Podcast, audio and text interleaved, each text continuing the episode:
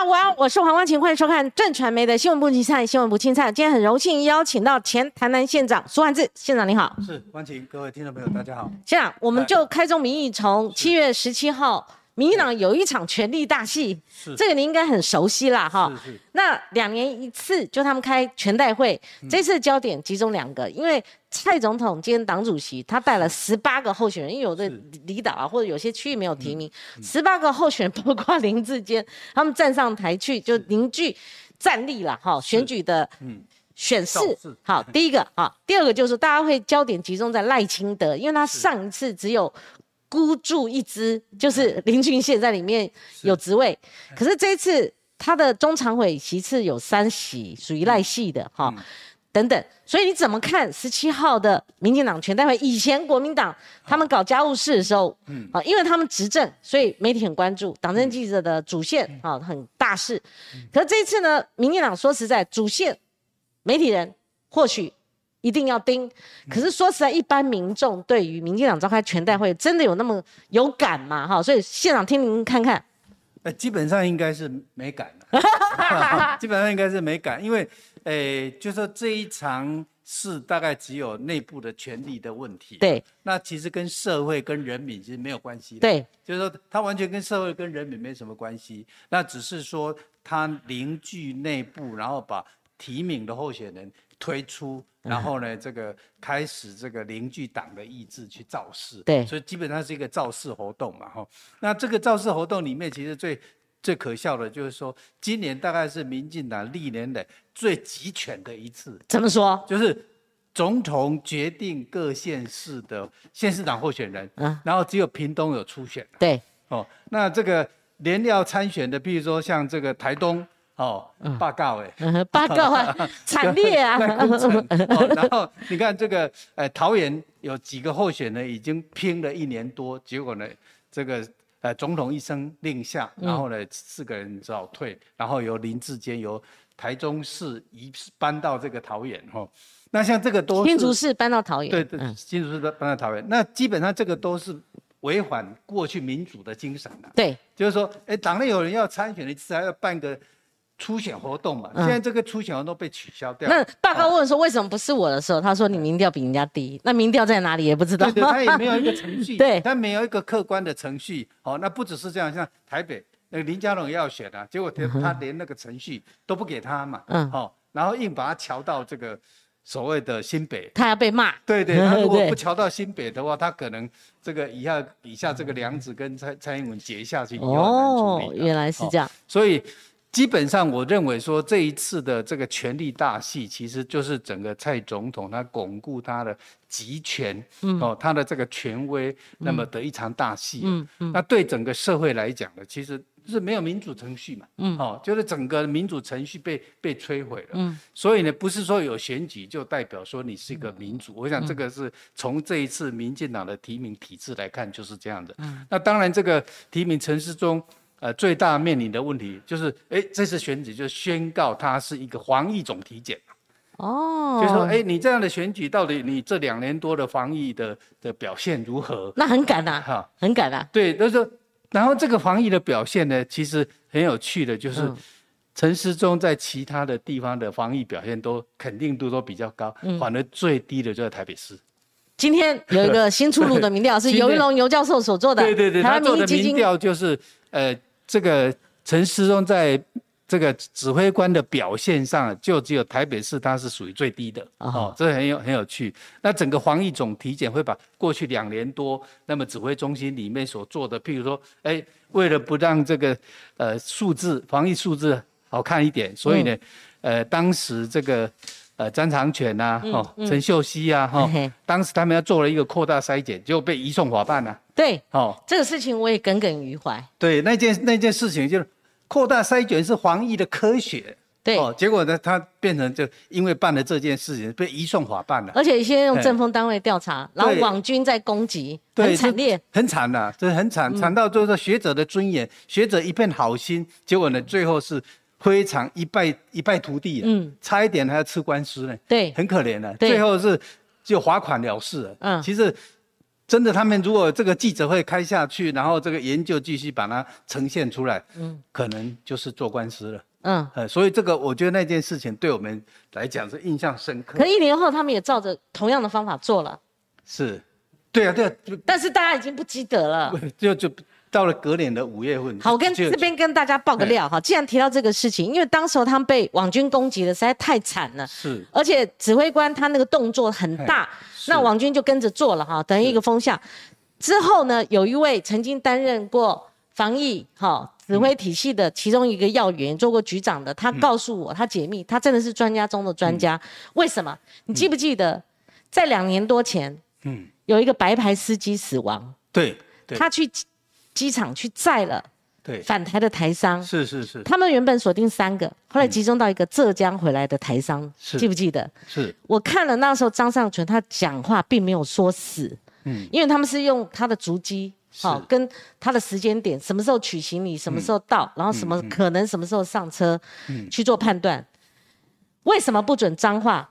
嗯，因为那个事情发生到脏话县。是。如果他做精准普筛的话，嗯，如果调出来，嗯，许多人都有抗体的话，你你还能说是浙江台商是感染源吗？就不行了。是。这其中之一的原因，这个很关键。就对方他后来跟我讲，因为他是。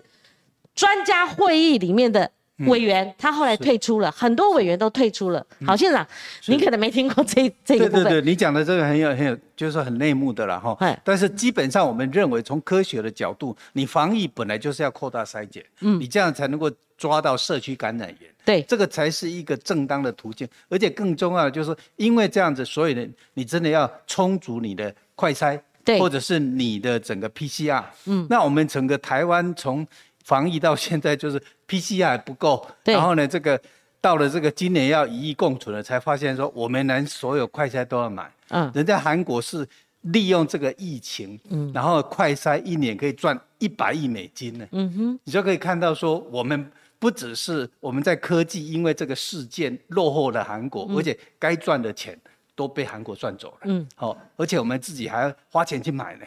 好，那么另外呢，就是说这一次我们看到这一次他的提名最大的一个挑战就是在林志坚呢。嗯。那林志坚的这个论文门呢，其实你还去他脸书留言呛啊？你你很就尬嘞。没有我的助理。你的助理啊？我跟你讲，不要不要说助理了，小编什么，只要我们官网发出去，黄光群都认。是的，是的。我的意思，我基本上就是说，不认的话，代表你没有管理啊。当然，对对对，基本上就是。我们那个文章当然就很清楚嘛，就是说学术界他们说这个是学术界的一种实物，那如果学术界的实物的话，那很惨的。台湾的这个呃大学生或是研究生，很可能很多要触犯这个著作权法。对，所以基本上我们认为就是林志坚的事情，其实是一个是非哦，就是他基本上一个学术伦理是一个超越党派的。对，台湾要作为一个研发大国、知识大国，你连最基本的这种研究伦理都不遵守，嗯，那其实这是挑战大家。县长，你后来有没有去看？我们常常在评论，或者说我们看到一些资讯，你后来有没有去看那？呃，他们有一个比对啊，每每页每页比对。你有没有去看那个？看他比对啊，有啊，六十几、六十七页，他们每一页都比对。我跟你讲，我真的看了，我看了那个片段，是每一个字排序，对，每一个字都一样，错字也一样。我们只关注到那个错字，我觉得那个国民党如果说，哎，你说这个连抄错字都一样，你就把焦点转移到那个错字去了，忽略掉什么？哪个字？他说，哎，高中部、国中部、国小部，嗯，每一个字里行间，每一个字都一样，哎，是是，他就是文字的部分就是八十四、八十四、八十八趴，后来又比对七页，七页里面，呃，又比比例又去抄月刊的，就是比例是九十四趴。如果你看到那个，你还说。没有抄，那真的我们睁眼睁眼说瞎话，这是为什么我们做不到？民进党也没有捍卫的原因嘛？那明明就是啊。对，就是说，其实民进党内部也有一种不同的声音呢，认为说这个学术伦理是基本的是非呢，不应该为了党派。最后一道防线，真的。所以我觉得他这这一次看起来现在。今天这个游泳的这个民调看初步看起来好像这个呃，他认为说这个林志坚看起来好像比这个张善政好像还高了哦，这是他的他的民调的部分。但是我觉得这个事情如果继续扩大发散，哦，那这是挑战大家的一个基本伦理了。就是说，这个事情在选战中，它是一个事件。就算是林志坚，他后来赢了，好，就算是赢了，那你不能说他这个事情就对呀。所以我们探讨是这个事情的对错。嗯，台湾就看这个了。如果说每个人看了这个证据确凿的东西，还说没有抄，甚至说对方抹黑，说在这个我压了大概两个礼拜，真的，我后来觉得我自己自己是在干什么？对，为什么还很犹豫？就是因为台湾的政治氛围压着每个人不敢说真话。对，谁说真话可能会伤及自身的既得利益。简单来讲就这样，我的既得利益是什么？我可能就没有什么通告了，对不对？是。那可能网军还会攻击。这次听王王卫说，网军攻击的力道也没那么足了，底气够吗？你如果要去攻击别人，底气够吗？哈，的确的，对不对？就是我也我写了那两篇文章之后，哎，发现说，哎，里面来。网军来攻击的比例真的偏低哎，嗯，真的偏低，所以你就可以了解说，这个抄袭这件事情，大家其实是要帮他辩护，很难出口，嗯，所以这个基本上这个案子有机会发酵的，而且因为民进党硬是挺这种所谓的抄袭的人来当直辖市的市长，嗯，那可能会真的会触入触犯到大家的道德底线，道德底线，因为呃，有些人他。非蓝也非绿嘛，对对，他或许还有一点支持绿营的，绝对不会去支持国民党。国民党那么衰，对不对？对。好，然后对国民党的那种爆料，其实一般人好依过去的经验不那么放不那么放心。可是这一次，好证据确凿，真的人家丢出来这些东西，他们比对一页一页，其实那是很有效的，而且两份。对对，马上国发会的，哎，国发所这个也要比对了嘛，好，这个东西就说一翻两瞪眼。对，我们最近常看到这个字，就是说他的这个两份论文已经被翻出来了，那叫一翻两翻了，是一凡已经两瞪眼了，那个眼睛已经瞪了嘛，对不对？呃，他们自己内部也也有有一些人说希望能够危机处理，当机立断，那声音很微弱，对，不敢讲，嗯。所以就是说，基本上党内也并不是没有这个声音呐，但是看得出来，说那个声音其实没有办法影响到整个大局，因为总统的意志是这样嘛。第一时间就看他出来挺了嘛。对对，总统的意志是这样子，所以在这个情况之下呢，其实改不改变不了这个局势。那当然也另外一个就是凸显出现在民进党对不同声音的那种态度嘛，因为现在不同声音就被认为视为异己呀，嗯哦，所以就会变成说，为什么一言堂连党内的提名都是一言堂，就是总统。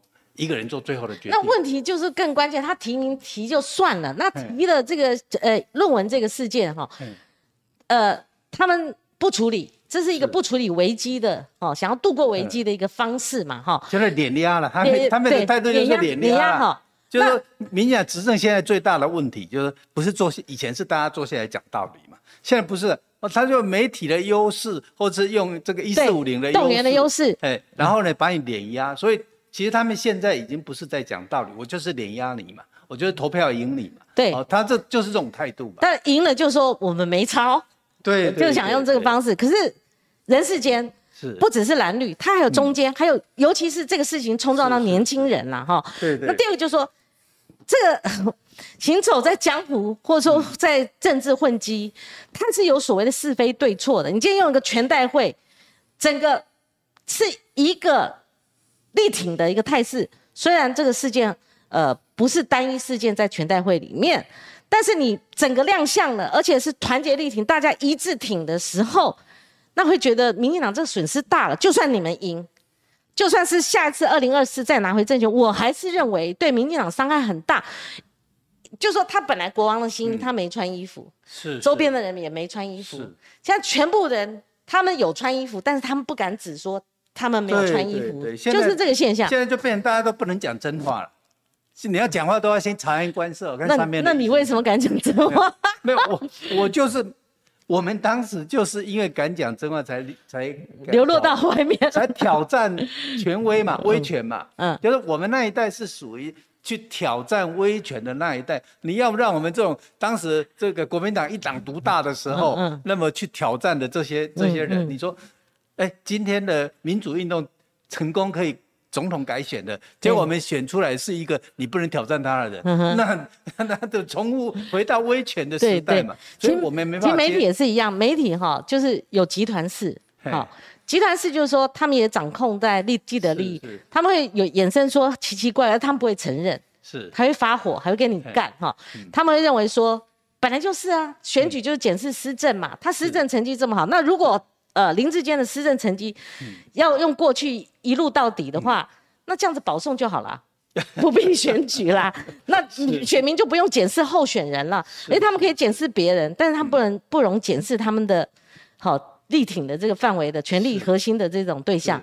这这很奇妙，还是说不？这个他施政那么好，大家不用讨论论文，就就按照指定命题。有人讲一个小秘密啊，说新竹市那边的人都说这个呃蔡英文是这个林志坚的干妈。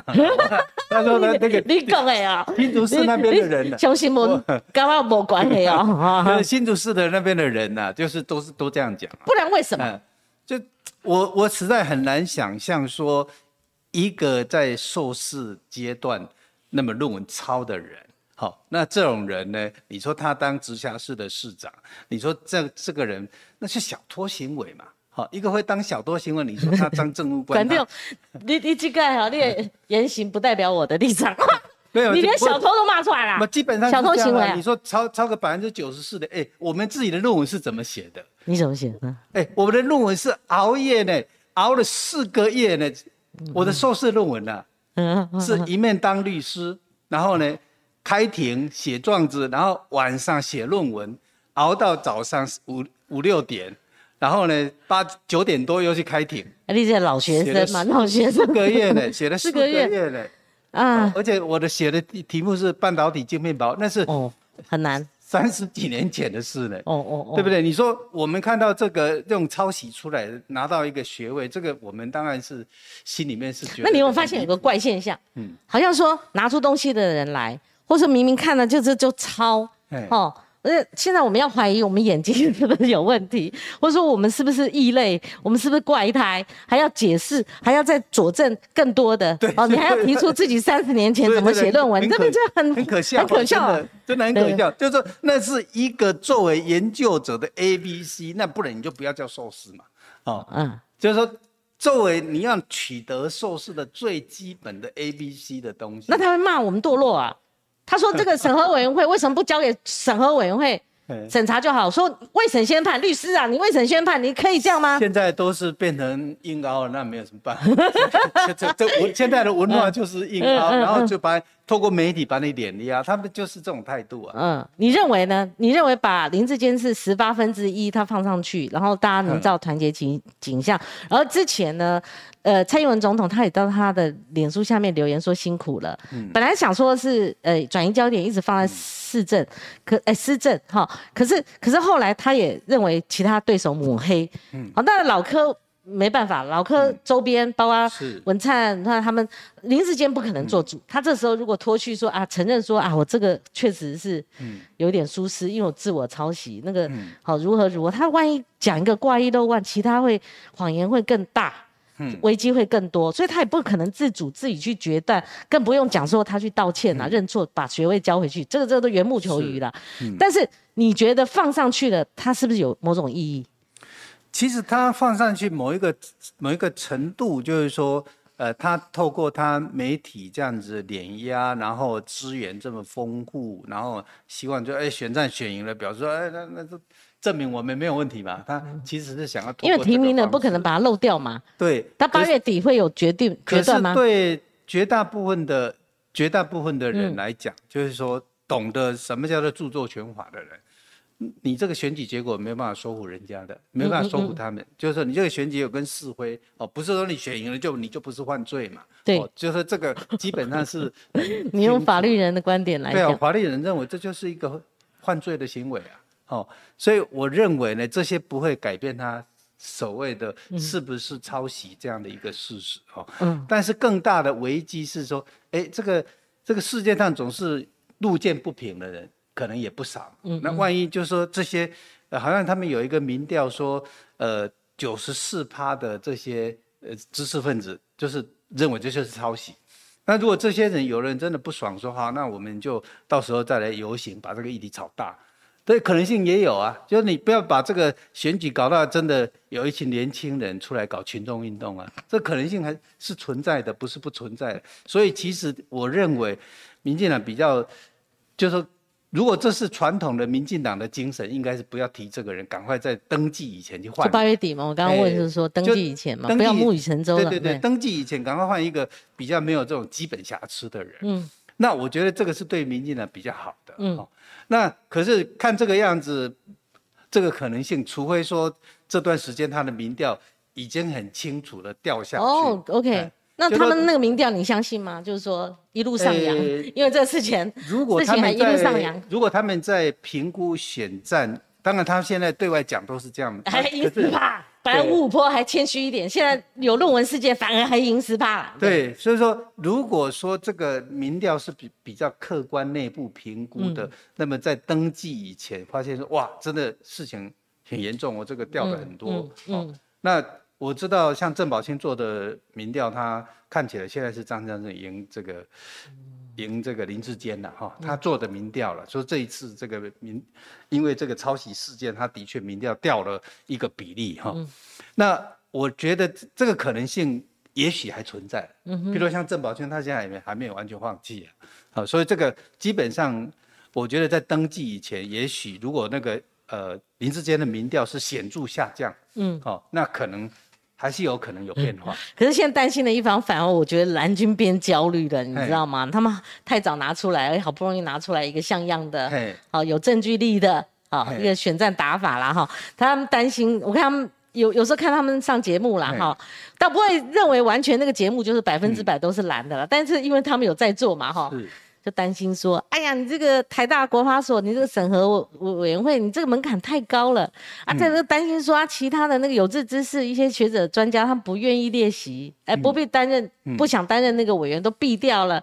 第三个又怕说，哎呀，那个有政治力介入，说陈明通还是有影响力，然后中华大学又有政商关系，然后李延会如何如何，反正变成他们担心了，他们还倒过来劝说，应该要危机处理什么的。啊，要学学李梅珍，我就发现他们有这个现象，这个阵头。所以县长，你不觉得这个？因为现在现在这个情况，其实还是真是要看民调。然后民调，当然你，比如说你在呃桃园的基层，可能很多人基层呃一些劳动阶级，他可能不太在乎这些事啊。嗯，啊，就是说我们现在看的民调，大概我觉得原有的支持者，原有的支持者是在绿营这样子长期的动员下很难撼动。嘿，好。然后，呃，蓝营整合不利，嗯，还是有空洞哈，嗯，剩下就是中间选民跟我们讲年轻人了，是是，所以你觉得你刚刚的分析这个基层，我基本上认为就是，呃，我认为啦，就是这些中间知识分子他还是有相当比较比较大的 opinion leader，还是有这个角色啦，所以我认为这个议题还是会扩大渲染，所以我。我认为这个国民党当然会会担心了，因为的确是打打太早了嘛。嗯。那可是问题是这样的，就是说这是一个核心的一个基本伦理问题。对。好，那要打的方式还有很多嘛，比如说你你他会，比如说现在就是张善政不敢打，是一个有趣的问题了。就是打一点又推回去了。就是张善政他讲这件事情的的能力哈，嗯，他可能没有真正打过仗。所以他可能面对这种面对面的这个对战哦，因为这是一个基本是非的问题嘛。你说你你抄袭，就偷人家的智慧财产权，你偷人家的东西呀，那偷人家的东西，你说你敢偷人家的东西，你当了这个重大的国国家的职务，当了直辖市的时候，你不会偷政府吗？哦，就说这个核心的道德问题，他没有去攻。嗯，好，我觉得他太佛系的答法，就他那个那是一个基本道德。他有顾忌，他为什么有顾忌？我不知道，他这个 他他这个学者，嗯，那个我访问林志坚，他针对张善政那天刚好他受访的时候，那天联合报专访张善政，就是他出关以后第一次两个版那么多东西，嗯，那我就说他凭什么质疑诚信？他自己也有诚信问题，他的那个花莲老农常常搬来搬去作为。哦，他展示他的清流，哦的的那种那种价值哈。可是像花莲老农做他挡箭牌做了好多次，你知道吗？他以前也说要选总统，不愿意搭档，不愿意做人家的人形立牌。嗯。后来都自己都自己打打脸了。嗯。那最近也有人质疑他这个哦，因为我先前有发过脸书，后来又拿来质疑，会不会是因为其中之一是这个原因？第二个就是说他不太会打。我我我想这个可能他的性格问题了。性格问题。他他的性格，他我表示林志坚就没有针对他的很多次开炮，因为林志坚不以战法不以把他再拉高，对不对？基本上是这样的，就是说，因为林志坚这个议题算是一个显著的瑕疵，嗯，而且是属于道德上的瑕疵，所以基本上呢，呃，照道理，你作为一个竞争的候选人，你当然要讲，因为这个是公众的议题嘛，这基本上你也不算是攻击他嘛，就是说你至少人家比对九十几趴出来，你要解释一下，你不是抄的，为什么比对人家比对的那么清楚呢？嗯，哦，那。这个是他的个人的战法的问题了。那至于说这个，其实民进党内部现在也是整合有困难了，也是整合，因为你突然间到新竹市把新竹市的现任市长搬到桃园来选。其实有四个候选人已经跑了一年多呢。哦哦，有四个，四个候选人啊。郑宝清、郑宝清、彭少杰、郑运鹏可能比较没有了。另外另外一个那个黄祖文的儿子黄世卓，哦，那个都四个人跑了整整一年多呢。他们可能看不起这些人啊，就是有多少票？对，所以这些人基本上也很不爽。然后另外蔡英文的他的这个后援会，一个水利后援会总会长黄金春。当时黄金春我都挺这个蔡英文，因为是农田水利，现在四线结果结果这个蔡英文上任之后呢，把他农田水利收归国有，收归国有。对，对他来讲，这个实在是一个严重的背叛。对，因为当时他就是蔡英文承诺说不会把他收归国有。对，结果这个他全力挺他，而且帮大家背书嘛。因为郑郑文灿之所以打败吴志阳，跟他们翻盘有关。是他们那时候我在电视上，他们告诉我，就是他整个台湾地图，他沿着沟渠怎么样拔桩，怎么样把那个庄脚给固住了，然后抑制抑制他抑住这个郑文灿，所以他们也质疑郑云鹏啊，也质疑郑文灿啊，也质疑到现在还没有质疑这个新主来的这个林志坚，但他们质疑当初给他承诺的蔡英文。当然了，当然，所以基本上这这个。他不也不可能去支持这个林志坚嘛，嗯，所以某一个程度其实是有有一些空间的哈，所以我认为就是像这种这个呃绿营。在蔡英文执政底下，嗯，那么这些完全不被重视的地方，嗯，其实是有一些空间可以可以发挥。嗯嗯，好，这个我想果然啊，我们两个谈谈，果然是林志坚这个事情还是比较热了。不过刚刚这个县长帮我们带来的最新的刘一龙他们台湾民意基金会的民调哈，其实他不是坊间一般所做的支持度民调，他特别对陈世忠。他从指挥官的身份，他转战台北市，他有呃多方面的调查哈。我们先来看哦，这是支持陈世忠选台北市的哈，这个是不支持的是占四成，支持是三成七，好，没有意见的接近两成。所以县长你一边哈看一边帮我们翻，这是我们刚刚当弄下来的哈。那指挥中心的分数哈，我们就看到是说，当然两年前那个。真的，呃，陈忠声望高达八九成的时候，就在这个点哈。我必须要讲，那时候是民进党集全体部会之力，然后那时候，呃，指挥官陈世忠他坐在那个记者会上，所有的光环就像那那些灯打在他的身上。可是那是集体团结他们的努力哈。那左为高一路这样子哈。那去年因为疫苗不够，对不对？然后到呃今年。五五月要快高原期了嘛，四五月的时候，哇，整个大爆发，嗯，从破万，我记得好像是四月二七、二十八那时候破万了，一路降标，但相对来讲，哈，防疫的成绩平均分数也一路下跌。可是当疫情比较松迟缓的时候，呃，松，呃，这个松缓的时候，它慢慢回温了，回温也不可能回到最高点，但是它维持一个还不错的分数，所以里面我看到就是说。陈时中他当然很自谦说他是及格分，可是你从及格一直到很满意哈的那个区间，他大概也还是笼络过半的这个肯定了哈。是。那我们就看了哈，现在每个人对这些候选人的欣赏程度，欣赏程度，我就跟县长刚刚在研究这份民调，我觉得欣赏不欣赏跟支持不支持、满意不满意那是不一样的。但我们姑且看之了哈。嗯。这个是呃陈忠对上蒋万安，你看蓝的就是。这个蒋万安差距不大哈，欣赏蒋万安一成七，欣赏陈忠的一成九哈，这边只有两个人，没有黄珊珊，所以这个我们参考就好啊。林佳龙这边你看对上侯友谊，侯友谊就 一枝独秀了哈。那我们就看林志坚了哈，林志坚是绿的，哎，欣赏林志坚的反而比欣赏张善政的多，而且多出快哎超过一半了哈。这个这个这个是全国性的，全国性的，好，嗯，好，那。呃，黄伟哲也是居高哈，我们再看陈其迈也是居高，这两个是绿营的票仓哈。那中部呃，卢秀燕高过蔡其昌，这是欣赏度啊，欣赏度啊，这第一次看到。是是。啊，现长，你看这些民调，尤其你刚刚整本画了重点哦，针对城市中的部分，您怎么看他？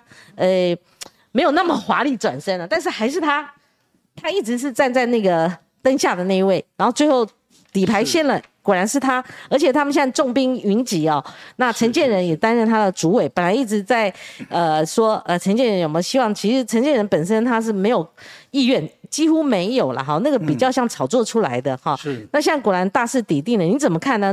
最后还是要 PK 嘛？现在三个人真的杀咖都委都到一个地步了哈。三个人麻花。对，我大概看一下，譬如说这个呃全国对陈世忠参选台北市长的。这个支持不支持度是四十点二了，然后支持是三十七点，这是全国了哈。他是不支持什么？是不支持他选市长？台北市长。OK，好。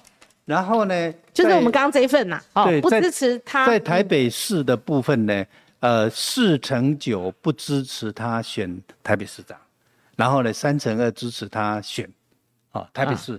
哦，这个这个是呃有关这个陈世忠。可是县长他已经选了嘞。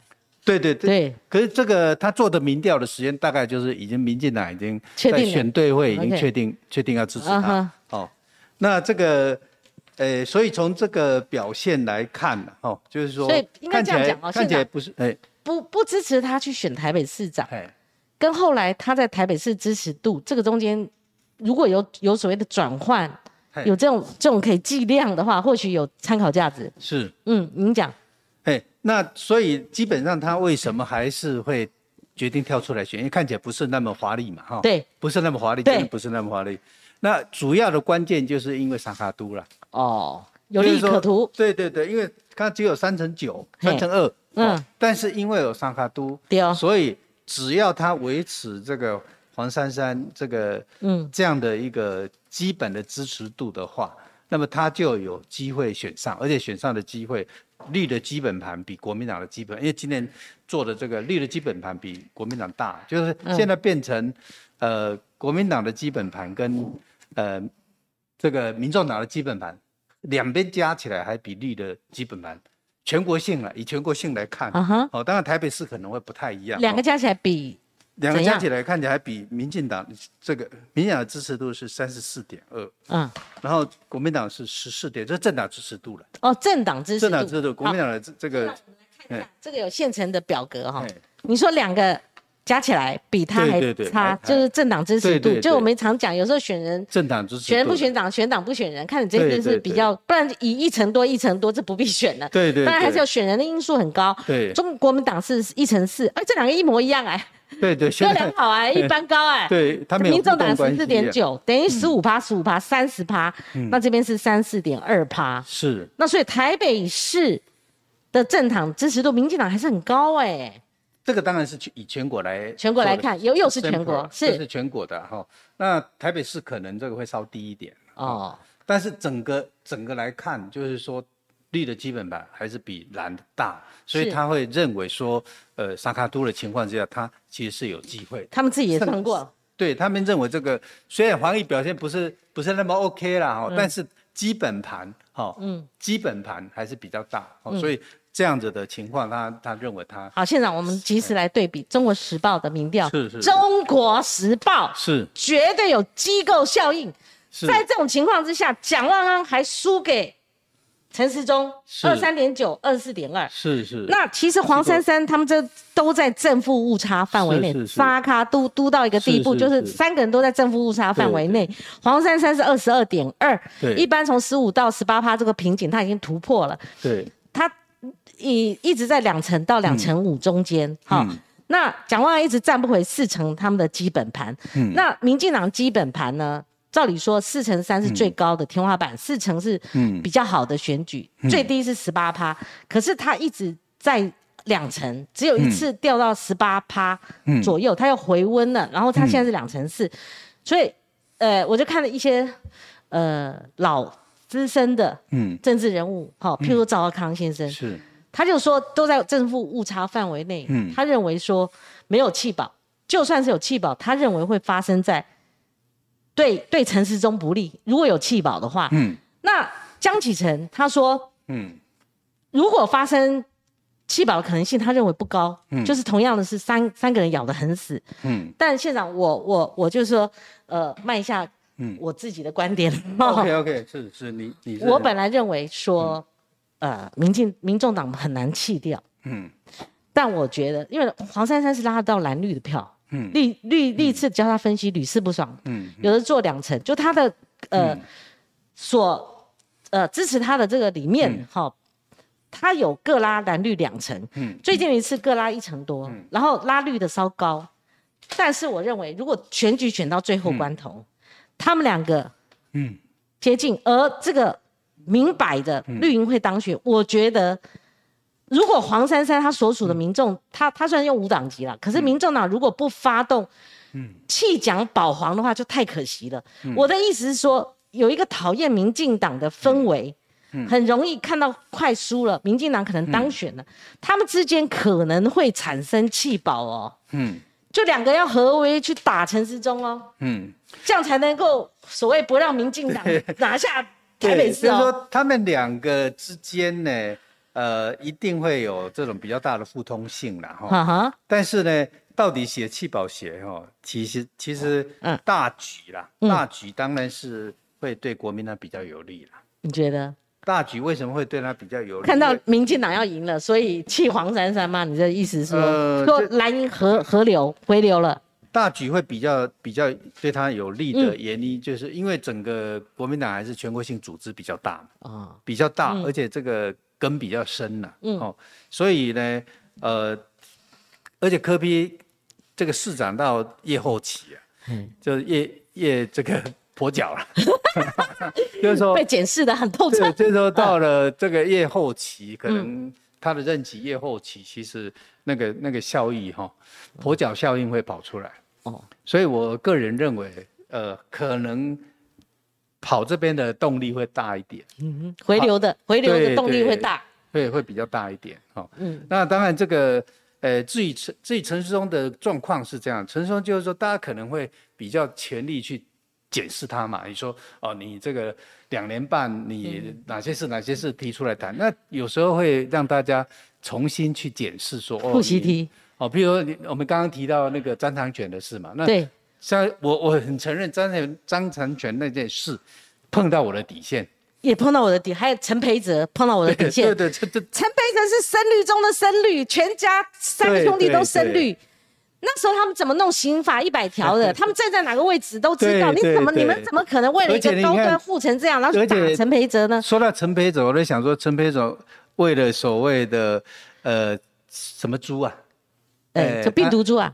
呃，不是他，他不是建议建议有一种治疗法嘛？啊哈，哦，我知道，有一种免疫调节啊，是吧？不是免疫调节，有一种也有一个没关系啊，那个专业我们说不来。有一种药，有一种药，他他认为那个哦，应该要这个进口，嗯，应该要赶快给这个病人这种药哈。结果呢，这个。他在所谓的防疫会议里面一再建议，都没有人理他。哦，你不是讲上一次那个高端的国产疫苗的事情？不是，是最近治病的，是五月份，去年五月份，去年五月份的时候。去年五月。对不起，对，去年五月份的时候，当时这个陈培者就建议，呃，我我大概知道你讲那个，就是有一种药是对那种那张善张尚存有进，但是很少量握在他手上。就是当时那个药其实进的量很少，是，所以因为整个他在疫情防范的时候就已经在建议，建议了很久嘛。好，如果知道的话留言给我们了哈。是，是因为我们现在手边没有那个，对不起，呃，手机哈，没关系，好，留言给我们，就是打陈培哲，看看那时候他建议用一个什么药。所以，县长，那如果在这种情势下，他开的不低哦，陈世忠没有选举过哦。哦，他用一个指挥官的身份，他一站上去，甚至比当时候姚文智状况好太多。当然，他不可能，他现在是明星，明星还是明星啊？对，他是他是基本上还是明星嘛，就是他的优势就在他的知名度、曝光度，哦，所以他现在就变成一个。老明星一样啊，嗯，所以他他等于是 是是群星会老明星，对，他是一个一个明星的架势啊，于天而且他自己认为他自己就是明星啊，是是是，哦，因为大家都把他当明星嘛，天天在电视上看他两年多，他就变成明星嘛，所以他你你问他陈世忠。他自己就觉得他就是明星，他已经有基础了，基本盘了。对他就是他就就是一个政治明星。对，他把自己已经是这么认为。他哦，他出去大家都认识，好培养啊，哦跟他打招呼。对对对，他他认为他就是政治明星啊，知名度全国哈，对对好感度哦，就包括防疫的时候好印象。他长得那看起来也过一名过一名。虽然那个两两年的保鲜期很长啦，他真的那时候。达到顶峰其实是两年多前啦，我就我特别要强调，那真的是集民进党集体意志。如果真的有功，我认为陈其迈功劳很大，因为他做副院长，他可以调动部会，而且他是行家，他作为医生，哦，他是学工位的。那陈松从刚开始在台上有点艰涩，到最后他的那个好爸爸、好女婿形象出来了以后。哇，好像信度很高，大家每每天两点习惯躲在呃在在家里看他的那个防疫记者会。但是如果真的要数落，从去年你过不去的那个事情，我也过不去；我过不去事情，你也过不去。是。然后今年呢，明明四季就是不够，嗯，没有超前部署，落后部署，嗯，价本来很高，后来有压低了，是。那时候征招还把地方的抽掉，因为厂商都要先给中央。像他们在出新书或在总结城中的防疫成绩的时候，竟然会说三好，所以人说那是三缺啊，嗯，司机缺、药物缺、医疗量能缺啊，但是他们还可以讲说他们是三好，尤其是他说四季哦，快餐四季到得快。好到的早，嗯，又足量，你觉得这个要能够说成这样也不容易啦。那这颠覆我们，我们曾经活过，我们曾经活过那时候四五月的那个状况。是是，我我自己当了三届立委，当了两任的县长，我也担任过 SARS 的时候地方指挥官。嗯，好，那所以我们其实看在因应整个灾变的时候的那种作为，政府作为。我们常常会去看，那么想象说我们在那种情境是怎么处理。其实这个非常明显嘛。第一个，你完全，人家全世界所有的疫情发展在前面让你看呢，好，人家这个药剂早就来了，那要推推销给你，结果你把人家推掉啊。嗯。B N T 就典型的例子，林权呢？林权给人做他们的院长，哎，当了当了行政院长，出去当这个东洋的，然后呢，他就是跟你推销说，如果他要当代理代理商，然后他可以一要买一，但是你要政府要买一千剂到三千剂，他才有他才能够代理啊，不然他代理会划不来。对，结果呢，你就把他推掉了，好，最后只。答应两百 G 嘛，两百万 G 嘛，所以这个这个过程都可以。而且他说量太少了，所以价高不进。可是人家是原先最高可以帮你弄到三千 G、三千万 G。对，但是你两百万 G 他根本划不来，划不来。他这个代理一定亏本。对，哦，所以在这个情况之下，你就可以看到说，你显然的整个新冠肺炎一定是全世界大流行，而且死那么那么多人，结果你。不超前部署，把那个疫苗嘛，哎，人家一千到三百剂，你一千你都问题都解决了嘛，哦，而且是二零二零年的十月份呢，嗯，就可以处理了。结果你到了五月份发生的时候，你只有手头只有一些 A G，嗯，哦，那所以这种超前部署的跟整个世界的那个疫情的这个落差实在太大了，嗯，然后这一次 Omicron，全世界都已经感染的一塌糊涂了。那轮到轮到台湾，那快筛已经是各国都已经在用快筛的，结果呢，台湾本来也有很强的快筛的团队啊，嗯，结果因为专长权的事情，所有的快筛产业死光光啊，嗯，哦，然后呢，这个 PCR 日本，你看日本还发展出 PCR 经济学，结果我们到了这一次，那 PCR 就就那那几家，哦，然后让大家排队，那排队的通通是感染的，嗯，哦，整个队伍在做 PCR 的通通是感染的。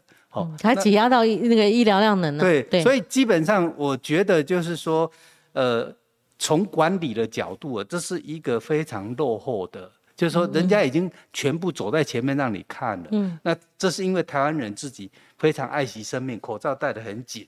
台湾人真的是比较比较谨慎的。嗯。他爱惜命。哦。所以某一个程度来讲，就是说你把这个功劳通通变成是这个指挥中心的功劳，我觉得这个是。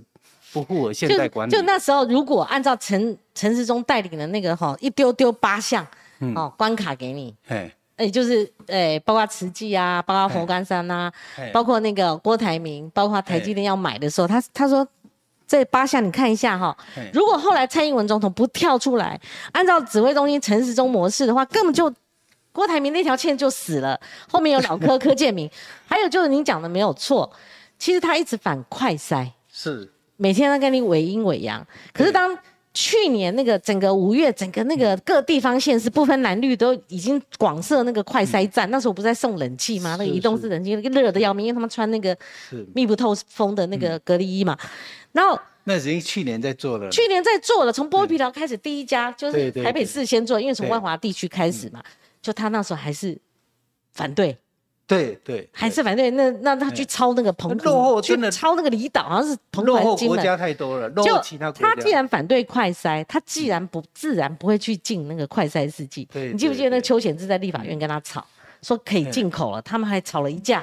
对，因为他反对，就一直挡，一直挡。后来果然后来整个大开了嘛，都是晚了好多步，然后。开放了，终于开放，就算是那个精准普筛高那个脏话的做法，后来他们跟进，我那个手机没带，我还把特别的他们跟进的那天发布的那张梗图我还留着。嗯，那人家做不行，你还用技术正风把他们移送法办，那你做就可以，你一一几个月、八个月，甚至一年以后偷偷的做，你就你做就可以，这这是匪夷所思了哈。所以，哎，县长。那我们两个还宅戏啊？人家说我们两个仇恨值很高啊。虽然我们就事论事嘛，其实这些都发生过的事情嘛。我们没有，我们我们其实 没有仇。我对那那个什么，他看看起来是勾一勾，只是说你实在是完全跟国际，因为我我没有在实际这这个执行那些业务啊。可是我光看那些资讯就知道，人家国际走到什么地步嘛？哪有人家这个高端像高端的例子？好。二期都没有做完，二期的启动报告都没有出来，你就给他 EUA，那全世界破全世界的记录了。到现在全世界也没有人这么干过呢。对，还有一层通过的快筛试剂 EUA 里面有八成有问题，那个背后那个做 做什么开书店的啦，开小吃摊的啦，那莫名其妙公关公司全来了。是，哎，就船过水无痕，没有人可以，没有人必须要负责，怪给那个厂商。你说你怎么不去问那个厂商？就这样过关了。真的匪夷所思。我从前两年哦，我甚至还写书，还支持挺这个。当时我们疫情嘛，哈，我还挺那个民进党他们整个集体的那种防疫。可是后来到三加十一的时候，我就问为什么？嗯，一直问为什么？你防的这么严，你防的这么好，你为什么在机场，尤其对那个航航航空器的那些服务人员，你为什么要放？是。所以那时候还有个舆论是针对范云的。你如果去查，嗯，你就一定很清楚，你的疫情就会起来。对，第二波就是去年，就是问为什么提早要一亿共存。对对对。那你如果要提早一亿共存，你的所有的准备项目、你的疫苗、你的药物，你那些那个全部都要准备好。结果你真正发作的时候，真正大流社区大流行的时候，什么都没有啊。对，那就改来改去。那我还调出公文，我想说，果然是他们因应那时候。那种飞行人员压力了，空服员哈，航那个还有就机师他们的压力，他们觉得像移监一样，嗯，他们移到那边要被隔离，移移回来也要隔离，对对，对不对？那你可是防疫当头嘛，你不可能说你放了，你知道为什么后来疫情进到我们社区？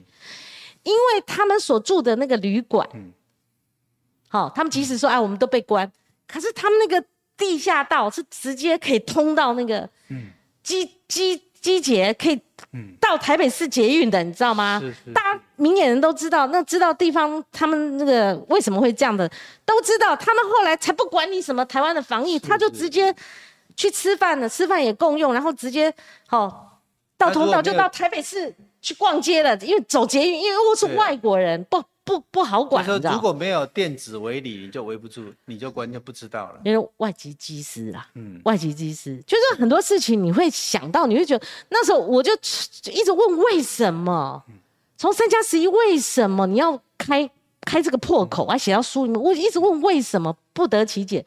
那去年你就算是那个时机点还不适合做普筛，可是人家做个研究，精准普筛，你为什么要把人家送法办？我就问为什么。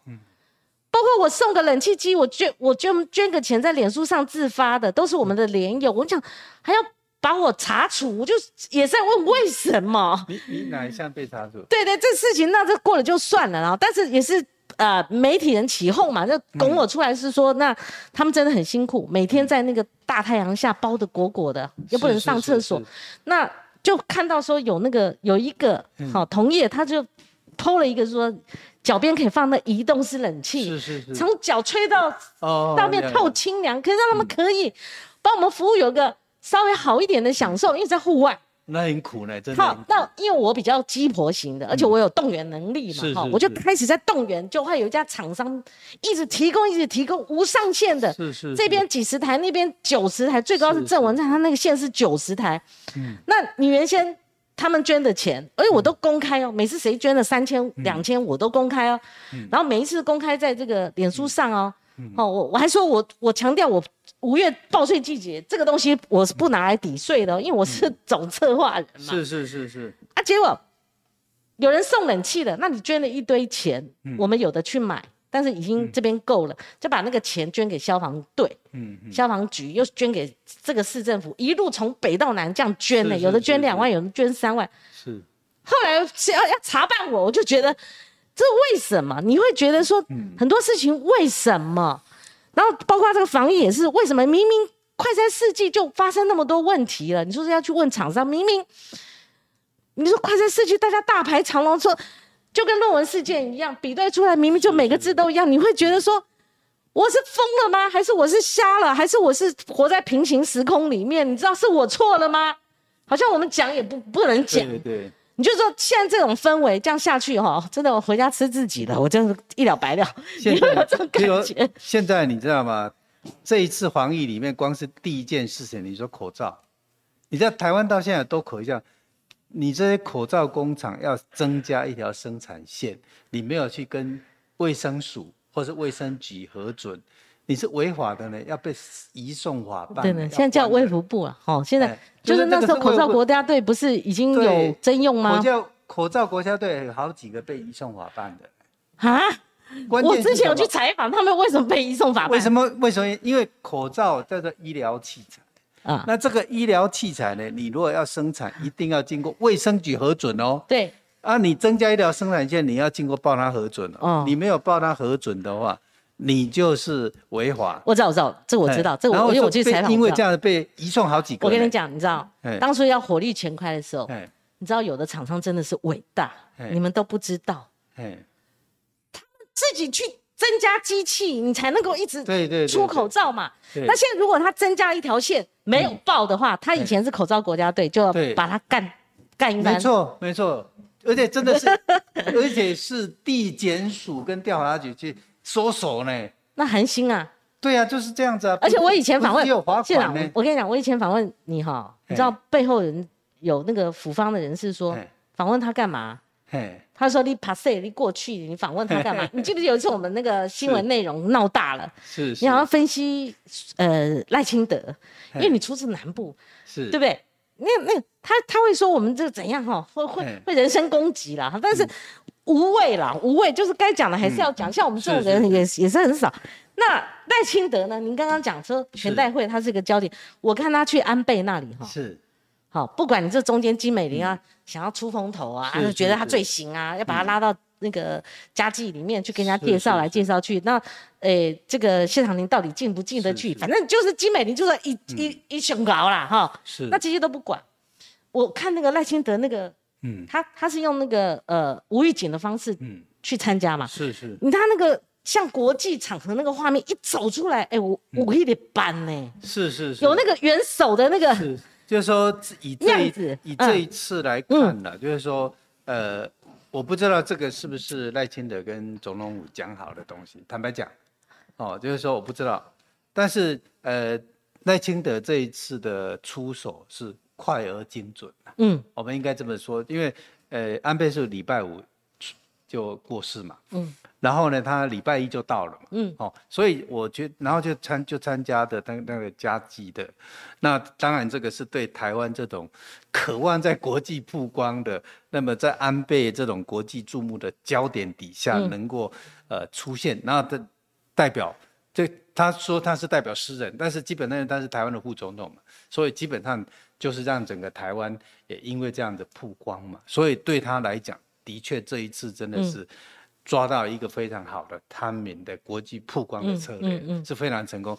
但是当然这里面如果说呃总统府总统府说啊这个这个是总统特别请这个呃赖清德过去了，嗯，那这个状况啊就会有一点不一样。但是总统府到底是知知情不知情，对，或是怎么样的结果呢？他说：“哦，这个是他私人行程。”那这个当然是不是为了国际的考量，或者我认为啦，其实在这个关键时刻，其实总统府的策略这样讲是，我认为不太懂。那这个这总统请这个呃副总统去这个，应该他是这样子。那大家会觉得哇，这个是呃总统的这个有有一些这个英明嘛哈，结果他说哎，这个是他私人行为，就是变成切割反了，因为这样的让赖清德在这一次的独占这个光环，嗯，所以我基本上认为说这一次呃可能是总统府的失策，嗯，好，那这个呃苏贞昌他也在全代会要。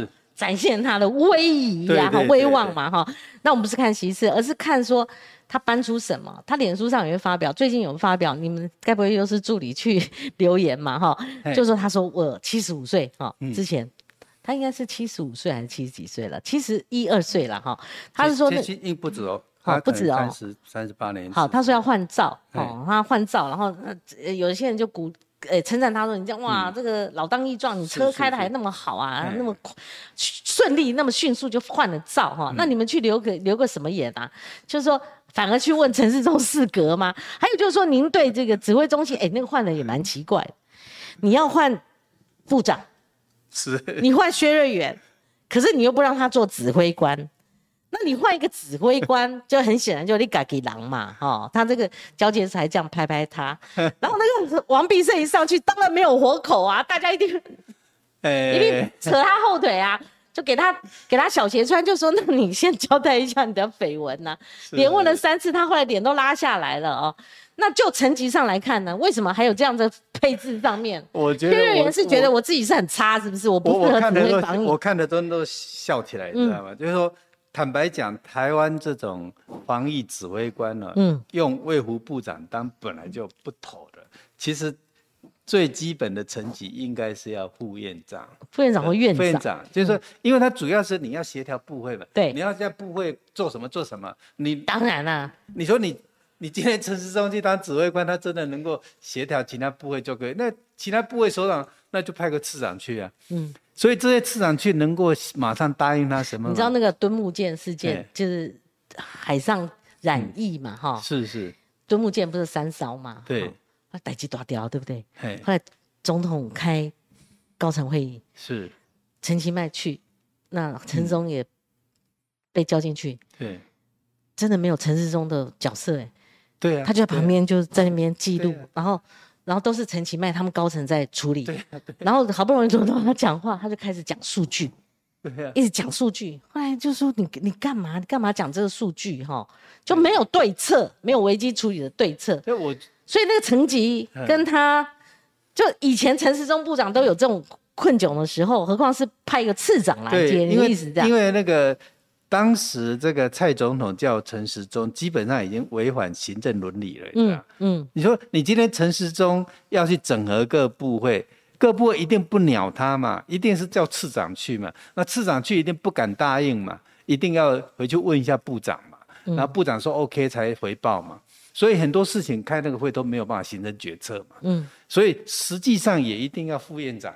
那那指挥官如果王必胜说我要这样做，那卫福部有相关资源的动用，对不对？那他们两个一定会打架嘛，对不对？然后这个就会有趣的一个现象，就是说，小英政府的任内最常有趣的就是他叫了一些次长，然后完全不听部长的。哦，陈吉陈吉仲是最最典型的。嗯，陈当时这个农委会的主委是曹启宏的时候，结果这个副主委是陈吉仲。然后呢，这个呃，总统要到南投去的时候，嗯，部长不知道，主委不知道，结果是副主委安排，然后呢，副主委安排总统去哪个哪个行程，然后主委不知道，是最后被告知的。嗯，那这个会有一个现象，就是说陈必胜就是王必胜，王必胜去担任指挥官，那很多情况之下就变成，哎，这个总统府跟。跟这个王必胜直接沟通了，或是行政院跟王必胜直接沟通了，然后呢，王必胜就这样处理了。那他可能也不一定来得及跟这个部长，因为他如果再请示部长，那完了嘛。那这样子，县长，那如果防疫最相关的是机关署，就像以前的疾管局，我现在写萨的书，你想卫生署下面就是疾管局，是是，包括疫调啊，包括他们要现场要赶快核心幕僚就是，哎，那王必立一定会碰到机关机关署啊。是是，那到底薛瑞元指挥还是王必胜指挥？所以这个是很明显的双头马车嘛。对。然后呢，照道理这个处长应该要听这个部长的嘛。对。结果他现在呃，处长他说啊，我是指挥官啊，那这个商，而且他常会说啊，院长啊交代啊，嗯，或是总统府交代啊，所以这搞得这个乱七八糟，你知道吗？嗯。所以这样的混乱的体制。用卡塔乌熊马灾的混乱体制，就混乱体制啊！那院长到底要到时候指挥防疫是指挥，他最好指挥他自己的部会啊。可是他又不不在防疫指挥体系里面。所以基本上应该说，陈时中的时代呢，其实院长、副院长还是在背后当头了。只是总统因为有陈时中当指挥官，他就直接直接下命令，所以常常就是总统根本就跳过院长或副院长，直接指挥这个。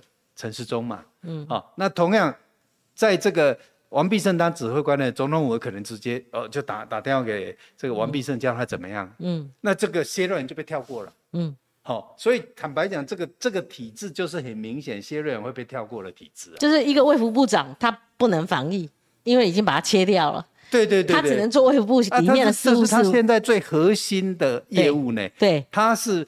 被检验最重要的项目，对，结果他被跳过。那是包括那个食药署啊，你要发生这个所谓的快餐司机的问题，那到底是全责是属于部长的，还是属于指挥官的？因为指挥官说快，我们快速采购，这个一定是两个人一起，从立法院的角度，一定是两个都抓起来打嘛，嗯，一定是变成这样的。那到对对，你讲对了，到立法院被询挨子弹的是薛瑞元呢？薛瑞元一定挨挨子弹。那王必胜不必去哎。王王必胜也会被叫，因为你指挥官嘛，一定立法委员不会放过他的。可是他在权责上面，他没有体制啊，没有编制啊。指挥官有什么编制？他是次长。哦，他是兼次长。他也是，他也是次长兼。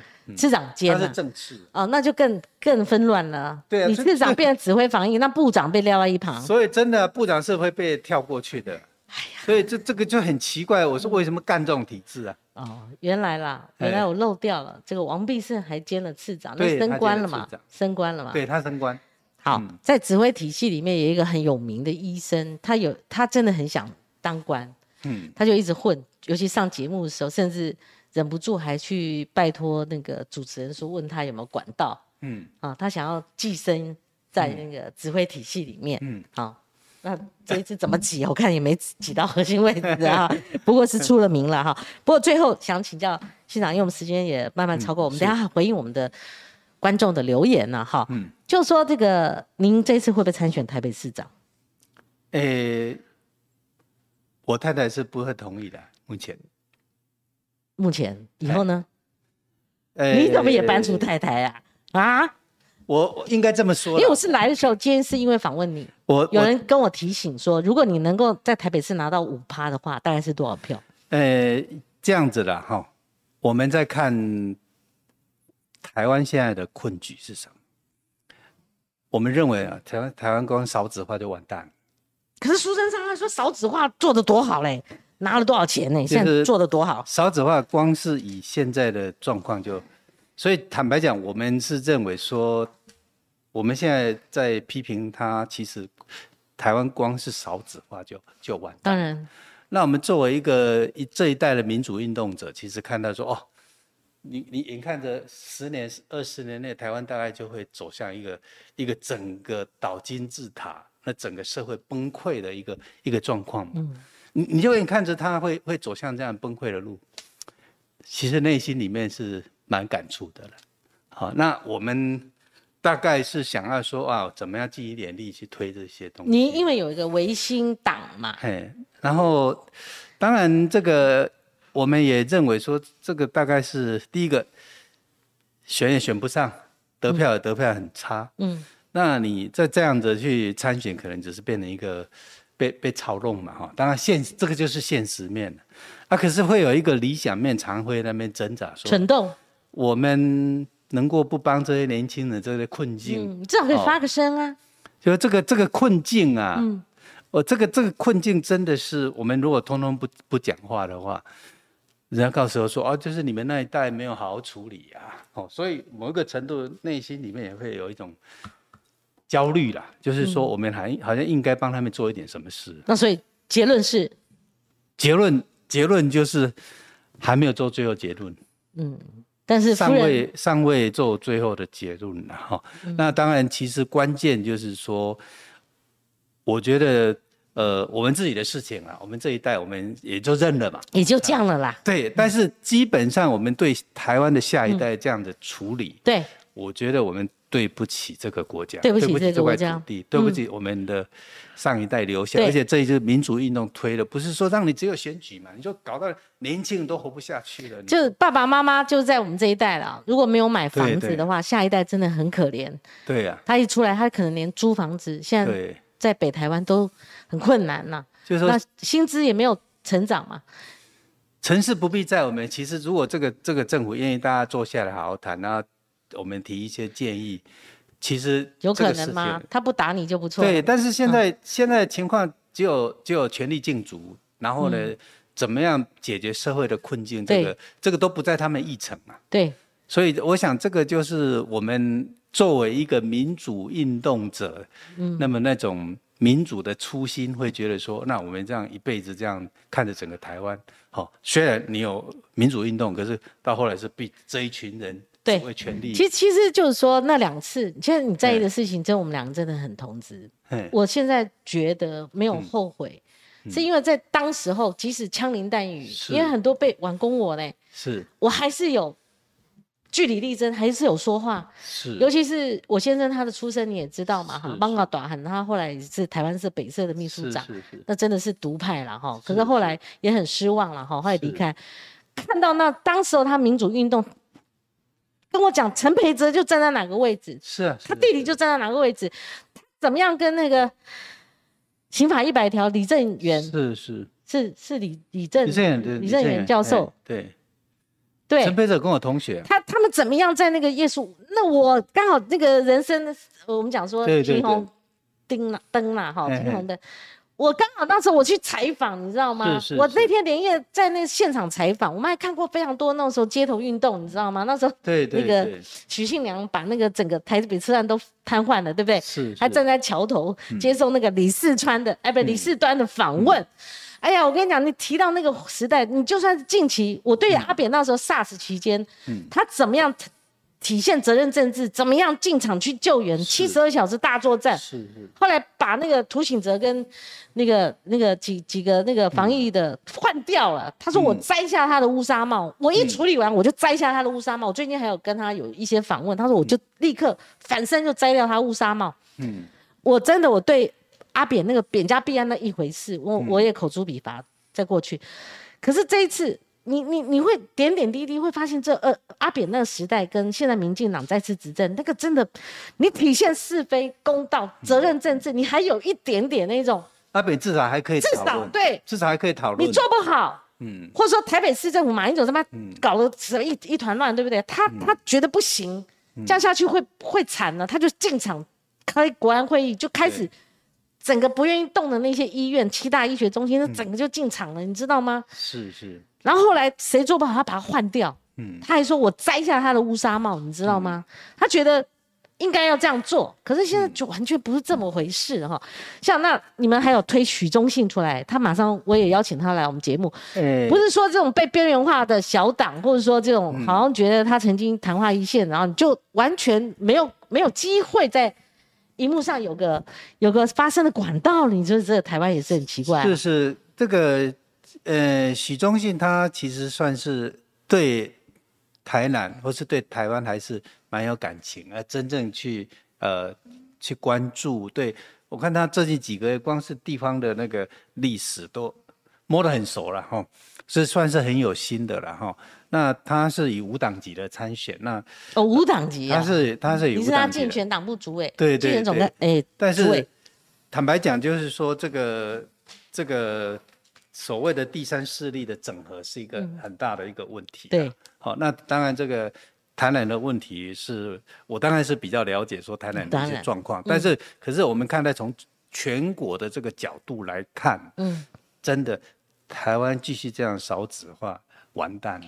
你说再有个十年、二十年，你说还有什么问题？就国安问题了。对啊，国安问题。你光是这个缴税的人，你的年金体系。你的健保体系都会崩溃的，哦，所以这个怎么办呢？不生不养啊，不敢养啊。所以你这个政策，你你离婚率高啊。你如果不好，嗯，你说你今天这个这个总统，你不好好审视这个制度，坦白讲，你你光是现在，比如说你增加的目前的增加了几个项目，这个有关这个育儿津贴的部分，光是这些够吗？哦，有没有真正解决问题？你居住的问题？所以，对，我觉得那是居住正义的问题，真的要好好弄一弄。然后囤房税是不是要落实？对不对？空屋率太多了。对，我我想这个，我我的确需要几天去 思考一些问题。山斗呢？嗯 倾向呢？呃，可能要在一个礼拜的时间才做决定呢。对对，可能要在一个礼，那就有可能啦，不然早就放掉了。对不对？可能还在一个对对做决定。那县长，我们来看一下这个我们的留言板哈。嗯。罗瑞令自己批判自己的党是无可厚非，但角色是没有被提名跟重用，沦为不甘愿的心态。你看，现在我就知道你长期会有这个摆脱不掉这些人酸哈。是是。那呃，将军令说台北市第五名的参选人是蒋宝煌啊，是去蒋宝煌啊。啊，是蒋宝煌是谁？柯文凯现在夺内七十块，请问苏县长，在你眼中，民众党的支持者是蓝的还是绿的？很多人就分析民众党柯文哲的策略啦，所以像你的看法呢？呃，以现在的状况啊，就是说，呃，民进党已经把民众党往蓝的方向推了，嗯，那以他们的支持群，其实也是互通性比较高了，好。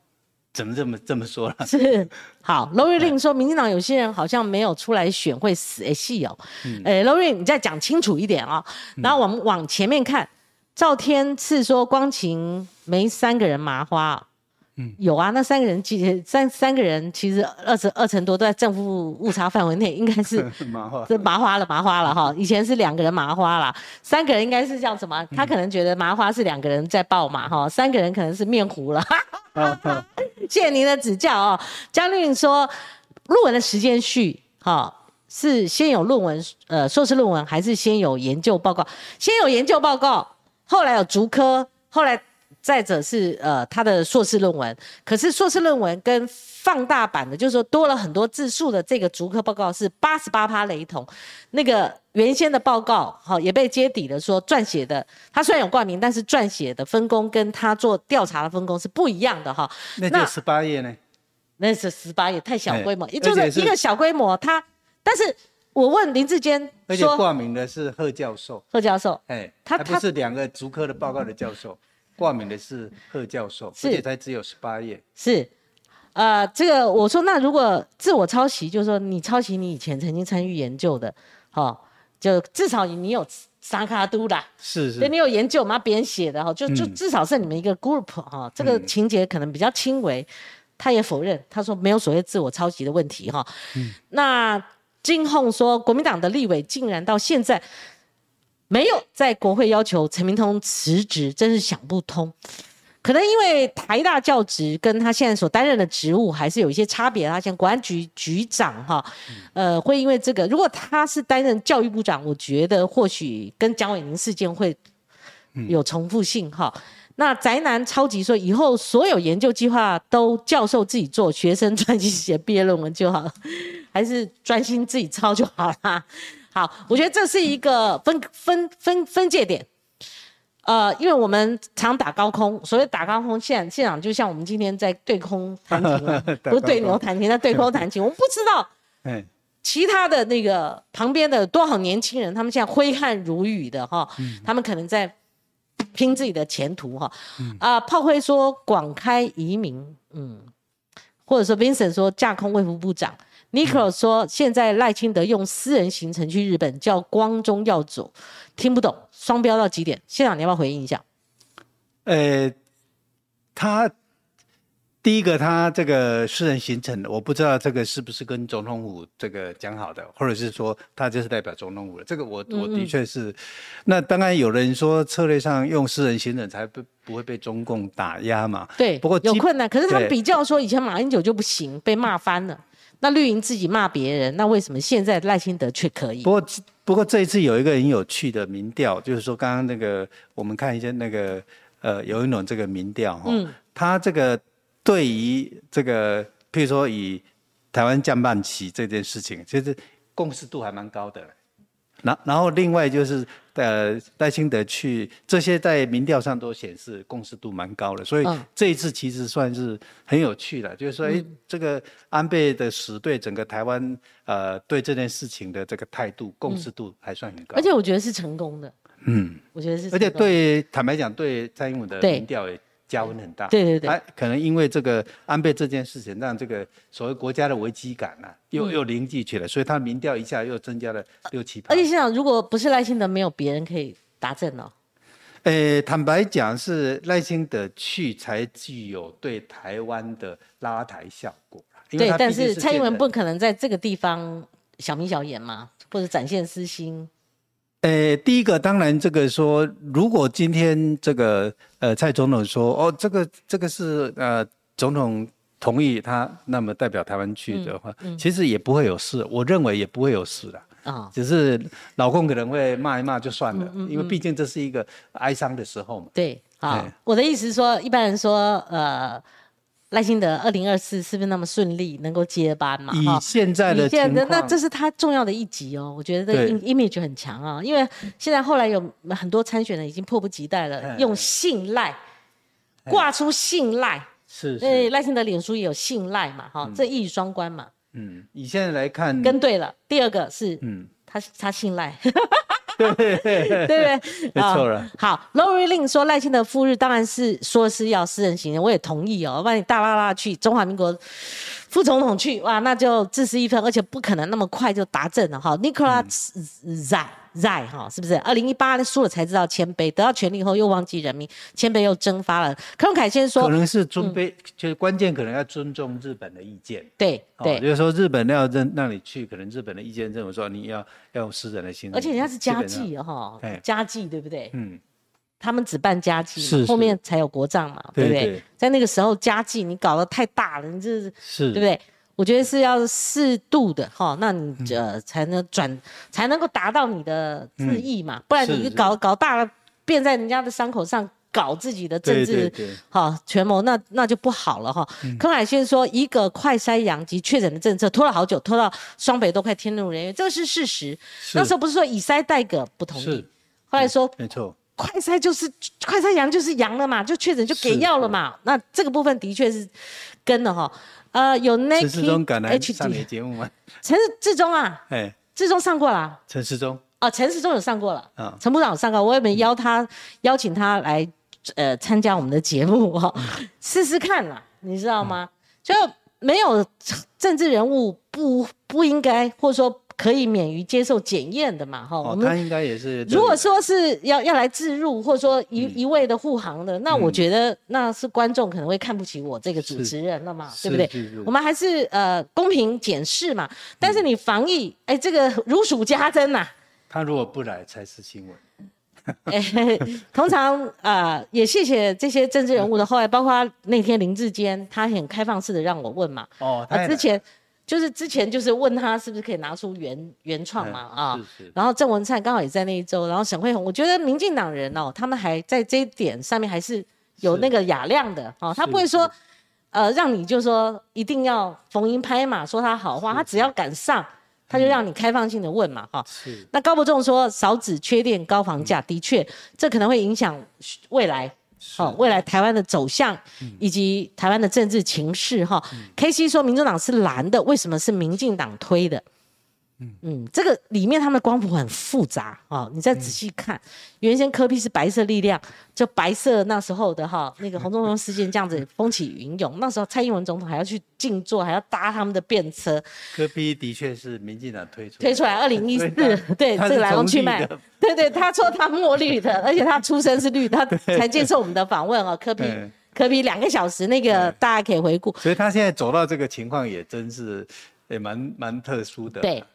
啊，我邀请过蔡总统好多次了，因为蔡总统，呃，可能要挑选一下，挑选一下节目了啊。